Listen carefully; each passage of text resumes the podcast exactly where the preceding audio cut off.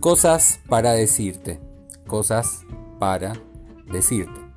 Bueno, no me maté con el nombre, era una frase que me gustaba y además siempre tengo algo para decir. Hoy no podía ser excepción, así que bienvenidos